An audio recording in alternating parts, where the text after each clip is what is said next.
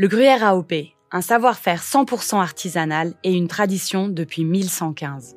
Vous écoutez Sur le plateau, les meilleures histoires du gruyère AOP.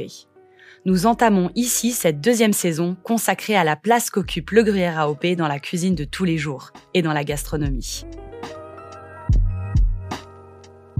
Alors, la tarte aux pommes chaudes avec du gruyère râpé dessus, je ne peux pas le comprendre, mais ça reste suisse-allemand, je peux le comprendre. Alors, Pierrick Souter, cuisinier à l'hôtel Lagare à Luçon, la table des Souter depuis 28 ans, 17 au Guémillot. Ben, c'est un restaurant familial, c'est quatre générations du côté de ma femme qui l'avait.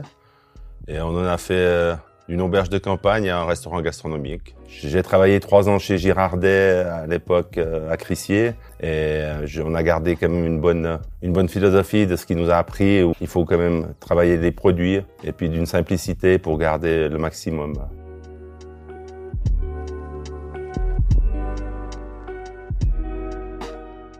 Pour les combinaisons improbables euh, du, du gruyère avec de la banane, euh, je sais pas s'il le mange froid ou gratiné, on peut, on peut tout faire dans la cuisine, mais euh, sur des ramen, il y a rien de nouveau, c'est du fromage, des pâtes, un bouillon, ça sera de toute façon bon. C'est pas un problème. Après, les belles recettes, elles ont toutes été faites plus ou moins. Après, on peut changer des choses, mais des trucs complètement loufoques, euh, je veux dire du Nutella sur du gruyère AOP, euh, il faut qu'il y ait un équilibre. Parce que si on est tout le temps, maintenant il y a trop de personnes qui font sur une même assiette, ils mettent du sucré, du salé, du vinaigré. Alors quand vous mangez une assiette, vous goûtez comme ça, vous dites ah c'est bon, ça, ça, euh, ça met les papilles en éveil et tout ça. Mais après deux plats comme ça, tout d'un coup, vous vous sentez lourd, presque écœuré, parce qu'on a, on a trop compliqué les choses.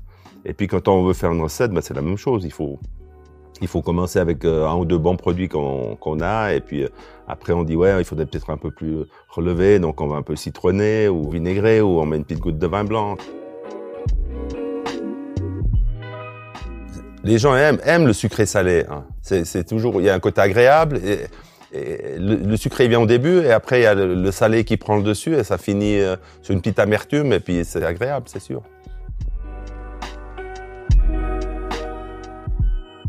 Mais c'est vraiment un produit fantastique. Euh, je pense que on pourra le décliner sous mille façons différentes, mais il faut toujours le respecter, respecter le produit et puis, puis le déguster avec avec des amis.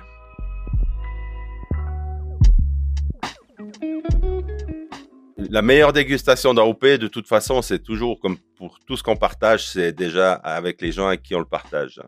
Et puis que ça soit euh, dans une cave chez un vigneron, sous une tonnelle avec des amis.